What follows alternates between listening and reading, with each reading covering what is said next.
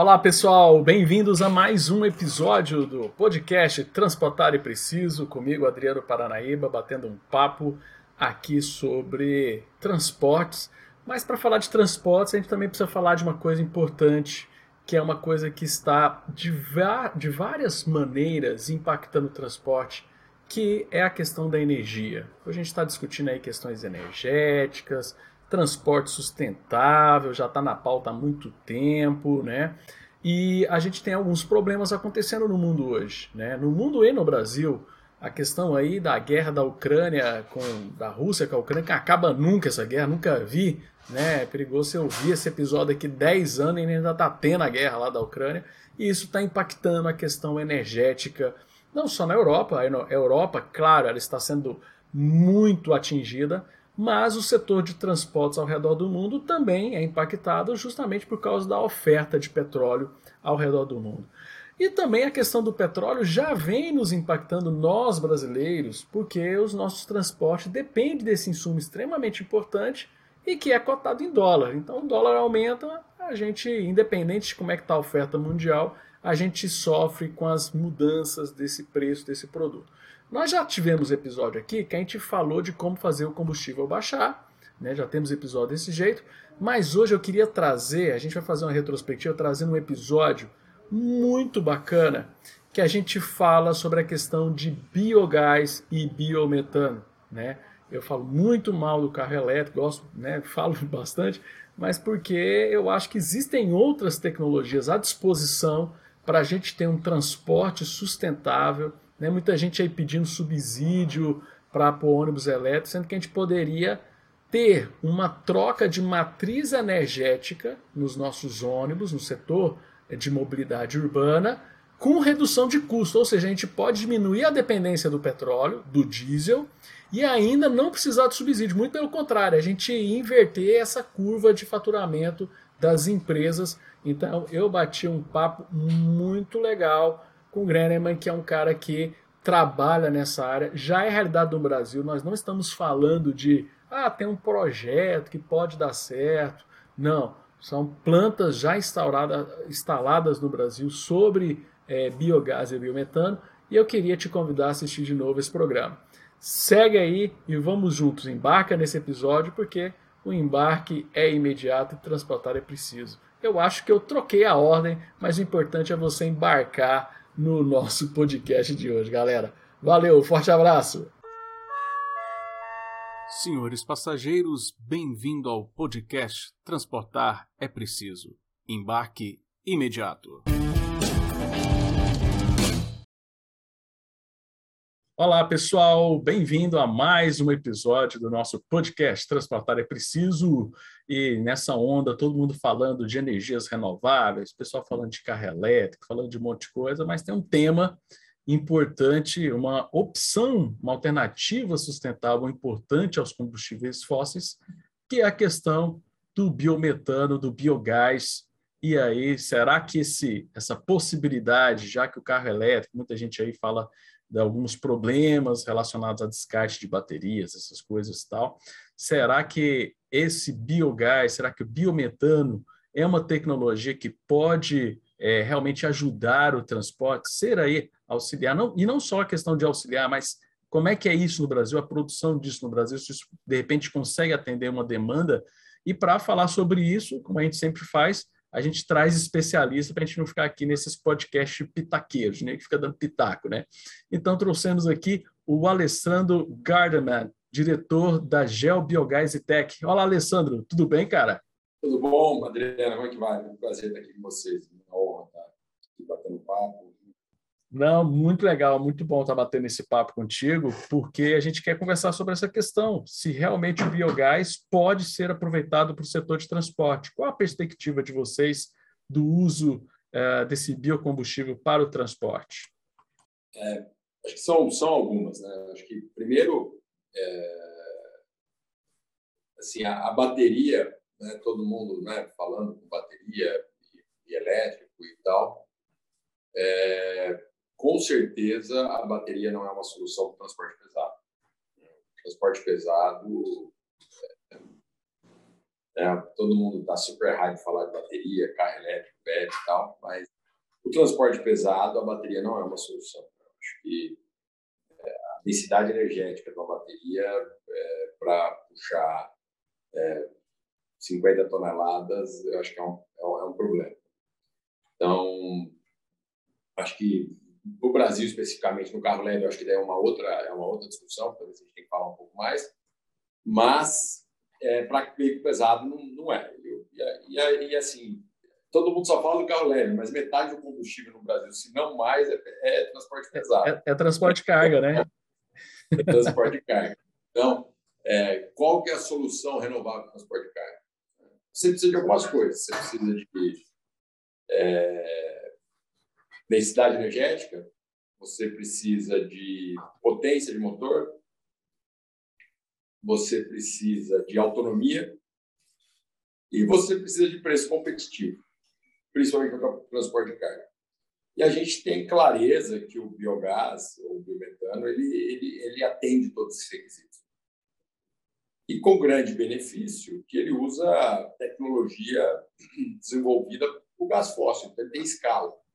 Né? Ele não é uma solução de nicho os produtos que estão sendo fabricados aqui no Brasil hoje para veículos de transporte pesado são veículos de produtos de linha das montadoras. Né? Então, a Scania lançou aqui é, o caminhão a gás, por exemplo, e isso é produto é, de prateleira. A Iveco vai lançar agora o caminhão a gás, mesma coisa. É, aí, no agro, trator a gás, tudo isso vai utilizar infraestrutura é, e tecnologia desenvolvida por gás natural, que se aplica 100% ao biogás. Né? Só para também, talvez, dando rapidinho, né? o biometano ele é gás natural equivalente intercambiável. Então, quer dizer, ele é a mesma coisa que, que gás natural. Só a fonte dele, que um é renovável e o outro é fóssil. Né? O biometano reduz em 95% as emissões de, é, de CO2 especificamente, né? particulados 99%. Então, assim, faz muito sentido, além de usar a infraestrutura de transporte, é, de, de logística de gás já existente também. E deixa eu te é... dar, vamos dar um passinho para trás. De onde vem então o biometano para as pessoas entenderem?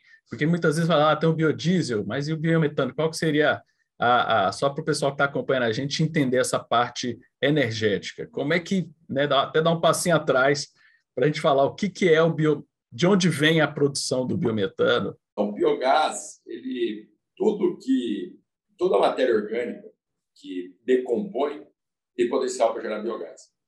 Então, resíduo sólido urbano, a parte orgânica do resíduo sólido urbano, é, resíduo agroindustrial orgânico, é, resíduo industrial orgânico. Então, é, e no Brasil, a gente tem um potencial enorme, né? a gente tem um potencial para substituir 70% do diesel do Brasil só com resíduo não utilizado. Esse 70%, ele está concentrado, quase 10% é resíduo sólido urbano, 45% na cana-de-açúcar e 45% no agro, de maneira geral. Então, ele está distribuído no Brasil inteiro. Então, a maneira correta de fazer isso é cozinha isso durante alguns dias em temperatura controlada, em ambiente controlado, em mistura. Você produz o biogás, esse biogás é uma mistura de metano com CO2, purifica, tira o CO2, sobra só o metano, que é o gás natural é um, é um negócio super abundante no Brasil, sendo desperdiçado numa escala importante, quer dizer, 70% do diesel brasileiro, é, perto do local de consumo, está né? Tá, tá no Brasil inteiro a oferta. E resolve o problema de reutilização desses resíduos. Né? Na verdade, a gente está dando, um, não é um renovável porque ele é bonitinho, ele reaproveita e renova alguma coisa. Né? Você dá destinação para esse resíduo, transforma ele, o resíduo em adubo, né? melhora a qualidade dele, gera adubo orgânico, e com isso você tem é, o aproveitamento energético. E aí esse, esse biogás pode ser usado tanto para energia elétrica como biometano e também agora está muita gente falando de hidrogênio e outros produtos. Né? Então, é, eu acho que o, o biogás, o bio, você tem uma cadeia gigante de produtos que você pode fazer a partir dele. Né? E o Brasil tem esse diferencial. É, lá fora, é, principalmente na Europa, foi criado um mercado é, associado com bastante subsídio, e a gente acha que aqui no Brasil a gente consegue fazer um negócio sem subsídio. E deixa eu te perguntar, dentro dessa lógica, uh, de produção desse produto, ele atende essa nova demanda que a gente está vendo aí sobre a respeito do ESG, porque, como você falou muito bem, a questão elétrica da bateria elétrica para veículos longos, veículos pesados, até faz sentido para veículos leves, né, a bateria. Agora, é, e muita gente quer enquadrar isso como ESG, sendo que você também tem uma produção de resíduos muito grande com as baterias.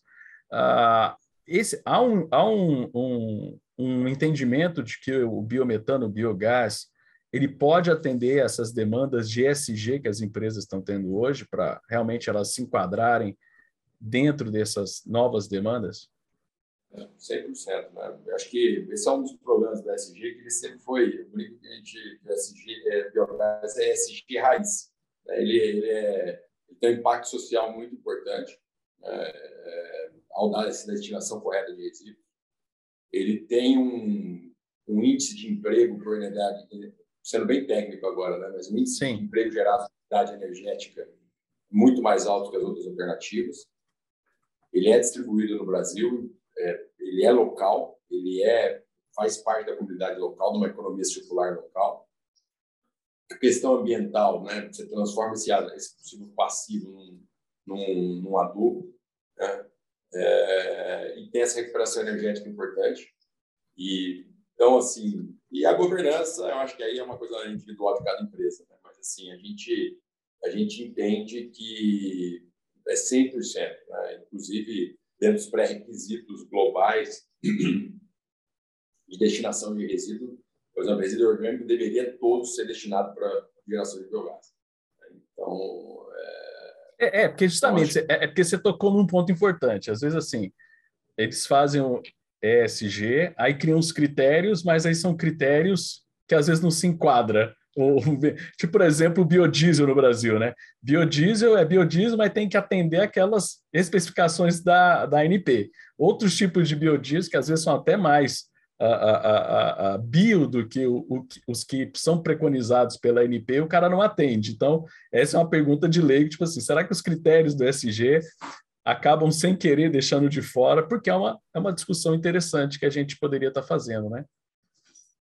Não, não, acho que isso aí acho que a gente está super. Está alinhado, está atendendo, está atendendo, tá, né? Está tá, tá, tá alinhado. Né?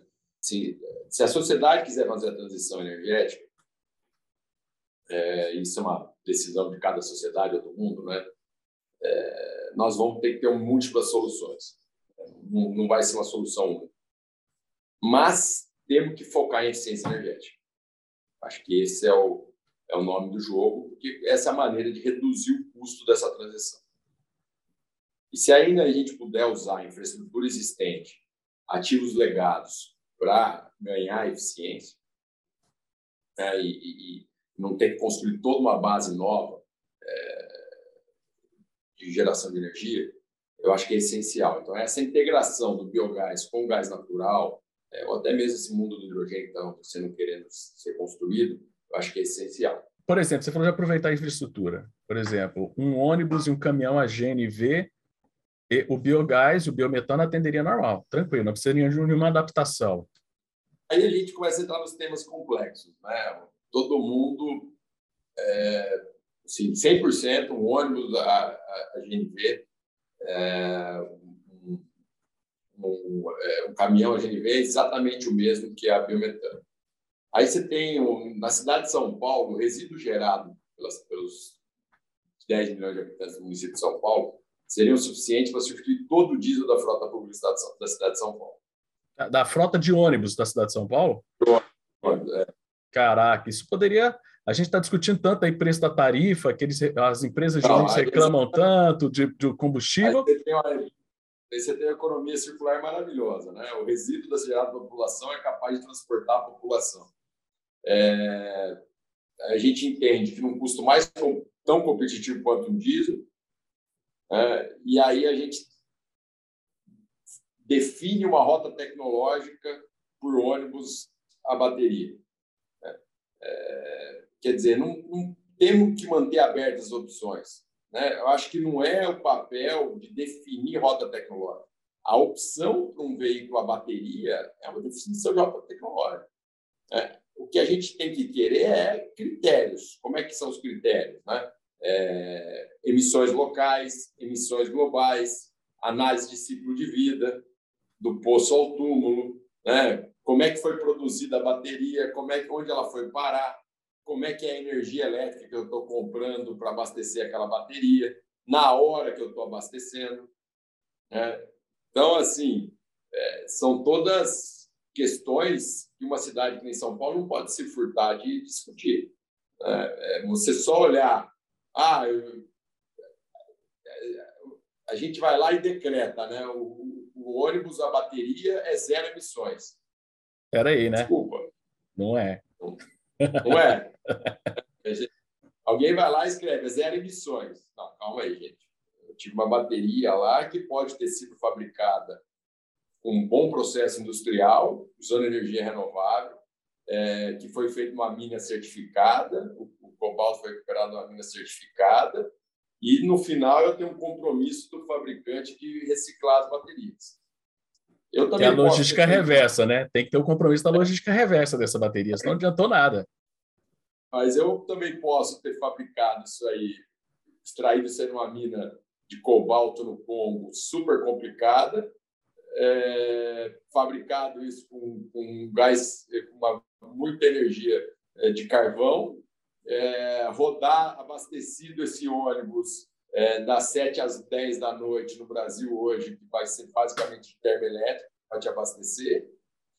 É, a óleo diesel e ainda essa bateria vai parar no lixo que vai gerar um, um lixo, um lixão sem destinação correta. É, então, assim, se a gente não pegar e, e na hora de, de tomar as decisões, não deixar não limitar as opções tecnológicas e sim colocar princípios é, corretos para discussão, vai ficar complicado. Né? Então, a gente corre o risco de tomar uma decisão e tudo para um lado e depois e essas, e essas questões de infraestrutura são coisas de longo prazo, 10, 20 anos, e depois a gente, ao tomar uma decisão, talvez não baseada na melhor ciência, a gente ficar preso nesse negócio próximos 20 anos. É, porque você, você falou uma palavra mágica, questão de rota tecnológica. Eu acho que nós temos que, sim, o poder público tem que dar sinalizações que ele vai preferir veículos sustentáveis, né, que não demandam de combustíveis fósseis, mas ele não pode dizer a rota tecnológica, porque a rota tecnológica muda. Eu acho que aí volta, né, assim, é, a sociedade brasileira investiu muito na década de 80 e 90 construindo a indústria do etanol, por exemplo. É...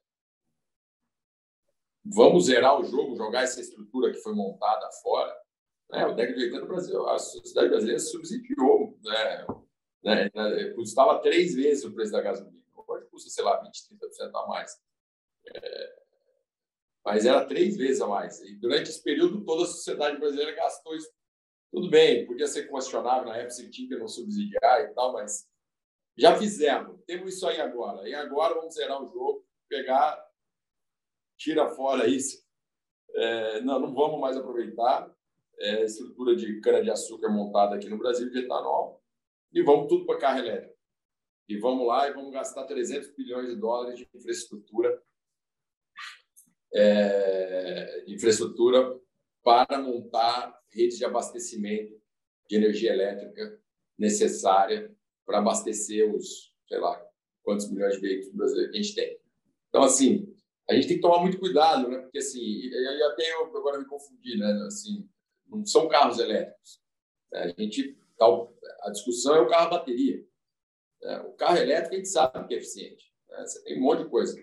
Então, acho que o futuro do Brasil, e aí acho que inclusive o biogás entra nisso, eu acho que se a gente trabalhar em célula combustível é, aliada, né? a célula combustível é uma maquininha que transforma biogás, etanol, biodiesel em hidrogênio e esse hidrogênio roda o motor de maneira muito eficiente que gera energia elétrica.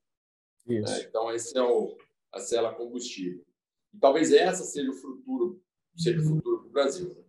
Você criar uma infraestrutura de célula combustível e, com isso, você tem e você tem a densidade e, e, e usar para transportar esse, esse, esse, hidrogênio combustíveis de alta densidade energética. seja o biogás, seja o etanol, é, e em alguns casos biodiesels, algum tipo de biodiesel, e tudo isso pode abastecer uma combustível. Então, se mantém o benefício do carro elétrico, só que não precisa ter a bateria. Né? Uma bateria de um carro leve custa 500, 500 quilos. É... Vamos ficar carregando o resto da vida aí meia tonelada de bateria no carro, como se estivesse andando sempre no carro com seis, oito pessoas dentro do carro, mais as pessoas dentro. Não sei se isso faz tanto sentido. Né?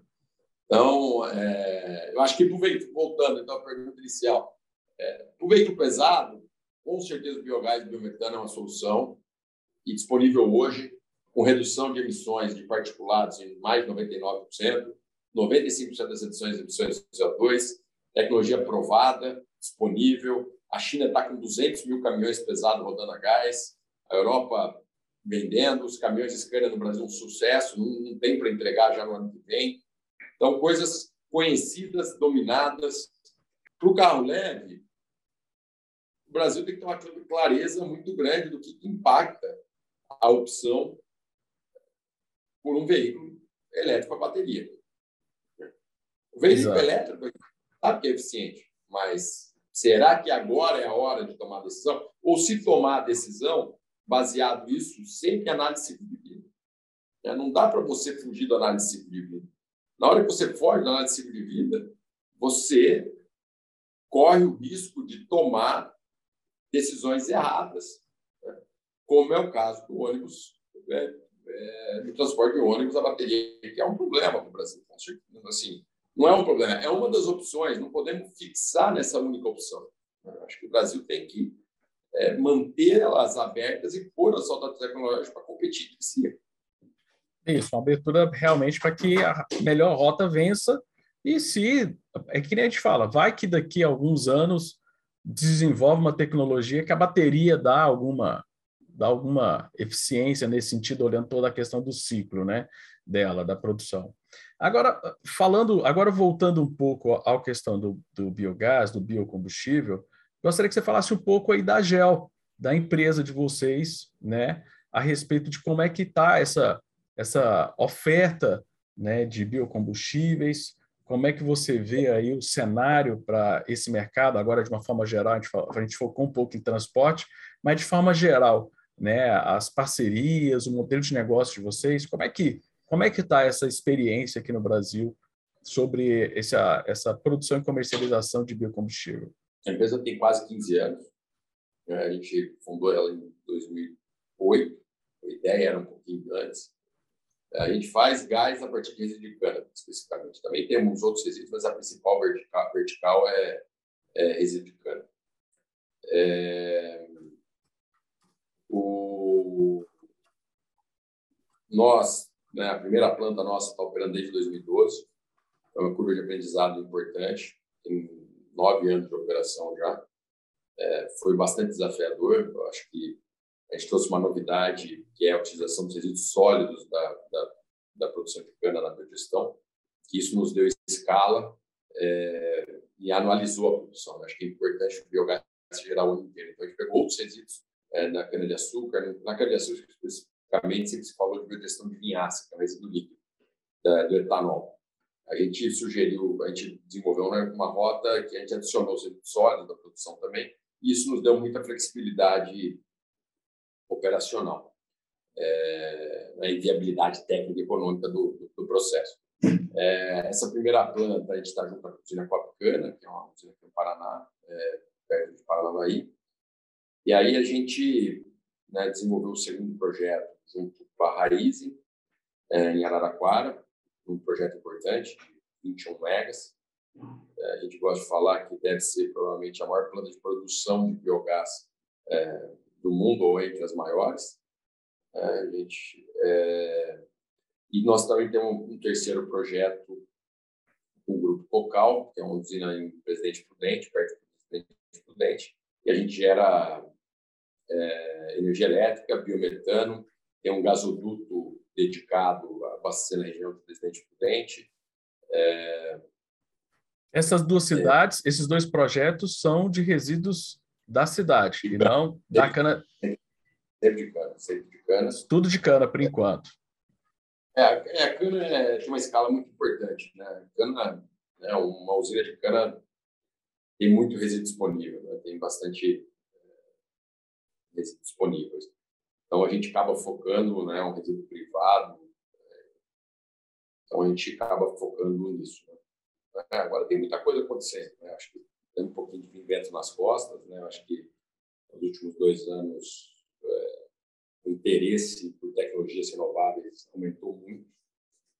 É, acho que está ficando clara a necessidade de novas soluções. Sim, claro. Eu acho que o combustível fóssil é, a sociedade não quer mais.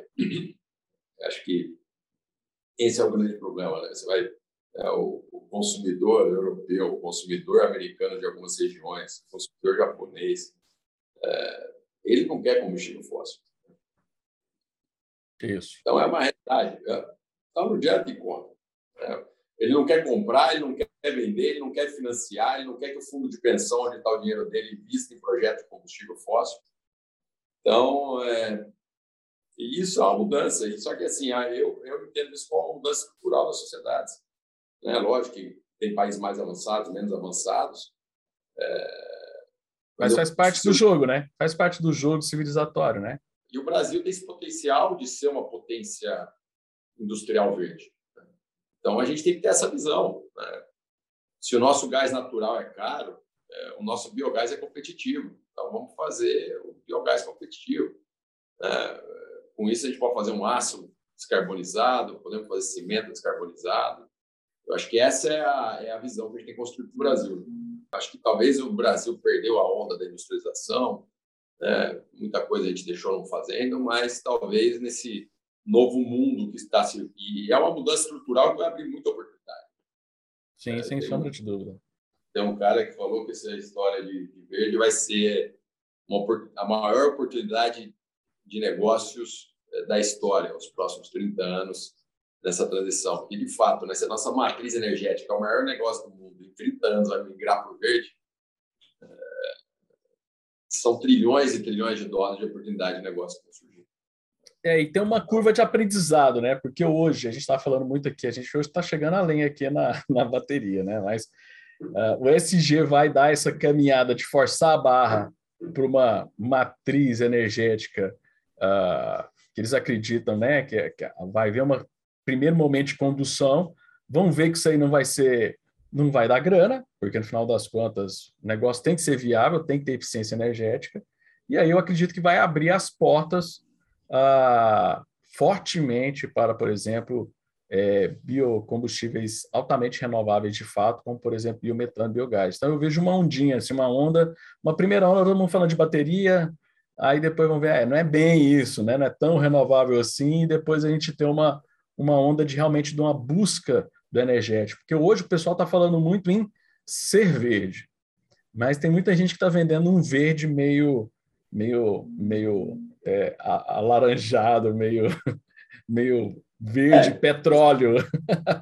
É um grande desafio, né? Eu acho que não deixar greenwashing, né? Eu acho que essa é a, essa é a história, né? Eu acho que essa é a sacada. Né? Isso. Mas Maquiagem. tem muita gente, tem eu acho que é isso, é, a maquiagem, essa é uma coisa que está, eu entendo que vai. É, não vai ter espaço, sabe? É, acho que tem tanto acesso à informação, acho que tem, tem muita empresa já começando a ficar preocupada né, com isso, de, de, de, adotar os critérios corretos para não ser pego de calça curta. Né. Agora sim, a, a, gente, a gente aqui só falou das partes das coisas boas aí do, da, do biocombustível que, que você vê de dificuldade uh, para implementação uh, do biometano? O que, que você vê de barreira? Você tem alguma, tem alguma coisa que você enxerga como barreira, alguma restrição, barreira regulatória? O que, que vocês têm hoje como empecilho para o modelo de negócio? A parte regulatória já está basicamente tudo pronto. Né? O que a gente entende é que assim, ó, a indústria está tão acostumada a trabalhar só com fóssil que na hora do vamos ver tem detalhezinhos, né? É, que acabam te. E aí isso é só tempo. Isso é técnico por técnico, pessoa por pessoa e construído, né? Tem um, tem um negócio, sei lá, você fazer hoje uma. O biometano é gás natural equivalente intercambiável. Beleza. É, aí a, a, a, lei do gás foi lá e criou um artigo de novo, falou, deixou explícito que para todos os fins regulatórios o biometano é gás natural equivalente. Aí vai lá, eu é, tem, um, tem um benefício do governo que isenta de PIS COFINS dos investimentos chamado REIT. Aí uma planta de tratamento de gás natural tem isenção de PIS COFINS. Uma planta de produção de biometano não tem. Então, o subsídio é invertido, né? O fóssil tem isenção. E a lei diz que é a mesma coisa, só que eu não haja, você não convence o técnico a, a, a, a assinar a isenção. Né? Então, assim, são passo a passo, mas eu acho que por isso que talvez essa mudança da sociedade nos últimos anos é tão importante que no dia a dia você começa a ter um, você começa a ter um diferencial. Né? É, e, e, pelo menos uma, o, o, técnico do governo, da agência reguladora, começa a olhar isso de maneira um preconceito menor. Né? Não preconceito, mas preconceito. E, e outra, é, é, que a gente, e aí eu concordo com você plenamente, que tem que tomar cuidado, porque não, nós estamos jogando, principalmente no mercado mundial, players muito competentes, né? eles não transformarem essas barreiras é, de carbono e e a, descarbonização em barreiras não tarifárias é, para os nossos produtos. Né?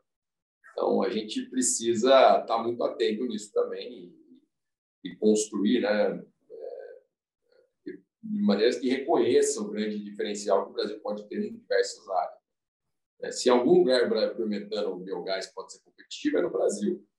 Então, pô, vamos ser uma base de produção global de biogás e, e demonstrar isso para o mundo. Né? E não deixar que alguém vá lá e depois aproveite. É, todo mundo quer jogar o jogo até enquanto está beneficiando. Né? Aí, quando a gente entra, no, entra em campo, não, não, mas não era bem assim, a bola tem que ser cinza, não pode ser, a tua chuteira está tá da cor errada, né? a camiseta tem que pôr do avesso. Então, aí, aí, aí, aí, começa, o negócio está tomando de 7 a 1, o cara. E aí, quando inverte o jogo, aí, né? e o Brasil tem esses diferenciais num monte de, de temas, né? É, que facilita, que a gente também precisa garantir que sejam mantidos. Né? É, esse é um problema sério, né? As regras criam regras, depois vão lá e fazem. Aí não é que está mudando a regra, que você falou muito bem, só cria uma barreirinha é, é, alfandegária aqui, cria uma restrição específica de um produto ali, então você acaba travando tudo. Agora, sobre a, você falou da cana-de-açúcar, que realmente é onde tem escala hoje. Você vê uma perspectiva para o uso dos, dos famosos lixões? Você falou um pouco disso, de resíduo da cidade, cidade de São Paulo. É, isso aí está no horizonte mais distante para a gente de se transformar em realidade? Não, já está acontecendo. Isso aí vai virar realidade. Isso está virando realidade rapidinho. Tem projetos muito bonitos, né? Rio de Janeiro, Fortaleza, para a produção de biometano, energia elétrica já é uma realidade. Isso está vindo. Isso aí vai acontecer. Seja a realidade. Não tem nenhuma restrição é, é, é, regulatória que impede esse manejo desses resíduos para fazer essa produção de seja de eletricidade, né, o biometano para fabricar eletricidade, seja como fazer um gasoduto ali para abastecer uma empresa de ônibus, por exemplo? Não, tudo isso aí não vejo problema nenhum. Isso aí está. Inclusive, tem vontade, eu acho que foi bem moderna a, renovação, por exemplo, da Congás, da concessão da Congás, que é a distribuidora de gás de São Paulo, ela deu prioridade ao biometano. Né? Foi, isso foi agora, faz 60 dias. Então, o biometano na matriz da Congás, ela tem prioridade. Como definir aqui que é prioridade, mas por enquanto ela tende ao gás natural. Então, acho que são é, uma sinalização muito clara do teu futuro. Porque, assim, com a promulgação da lei, da nova lei do gás, que você até citou aí, que abriu essa questão de rota tecnológica, né, considerando é, é, biometano com biogás, mas o que a gente vê é que ainda tem muitos impasses relacionados, mesmo a lei tendo trazendo grandes benefícios, você tem a questão de impasse da própria Petrobras. Enquanto a gente não resolver Petrobras, é, a gente não resolve a competição interna que existe dentro da Petrobras sobre o combustível, né, sobre o diesel e o uso do biogás e tal. E aí vocês podem tranquilamente, de repente, correr por fora, né? É uma oportunidade de correr por fora para realmente encher esses gasodutos brasileiros? Acho que é isso. O biogás ele, ele tem muita flexibilidade, né? Você pode transportar produto de caminhão, é, gerar energia, você tem muita opcionalidade na, na monetização desse gás. Até pela escala dele ser menor, não são grandes projetos de infraestrutura e tal. Então, talvez você consiga sempre montar modelos de negócio, se antecipando essa, a, a esse arcabouço regulatório aí que precisa sair. Eu acho que é uma decisão tomada da Petrobras, eu não vejo chance de retrocesso disso agora. É, acho que isso né, ela está saindo mesmo. E, mas leva tempo. Né, e eu acho que o biogás ele consegue, dada a escala aí de pequenos e médios projetos, é, talvez ter mais flexibilidade na hora de implementar os projetos e, né, e colocar de pé essa infraestrutura. Show de bola, sensacional, muito bom. Alessandro, você sabe que se deixar a gente vai conversando o dia todo, né? E o, e o, e o, e o podcast aqui, a gente tenta fazer um podcast com um tempo uh, limitado, mais curto um pouco, para realmente a pessoa da audiência a conseguir ali de forma bem rápida escutar o assunto que a gente está discutindo, ver no YouTube e tal. Então, quero te pedir aí as suas últimas considerações, o que, é que você gostaria de falar para o nosso público a respeito aí? A gente já falou bastante, mas alguma consideração final que você gostaria de fazer? Show de bola, Adriano. Obrigado pela, pela oportunidade. Acho que a, a hora do biogás chegou. O Brasil fala muito de biogás já na, desde a década de 80. É, né, biogás não é um negócio novo, mas acho que agora todas as peças, peças estão encaixadas. Né? Tecnologia, mercado, interesse, é, usos para esse gás, acho tudo muito alinhado e acontecendo. Então, a gente está à disposição aí também, para ideia, quem quiser, entre em contato com a gente. A gente está louco para fazer novos negócios, novos, novos projetos. Excelente, o Brasil precisa. Cara, muito obrigado, valeu pelo seu tempo, sei que é precioso, valeu. é corrido, mas é isso aí. Gente, obrigado e obrigado a você que escutou a gente. Lembrando que transportar é preciso e que o nosso embarque é imediato. Obrigado, pessoal. Obrigado, Alessandro. Hum.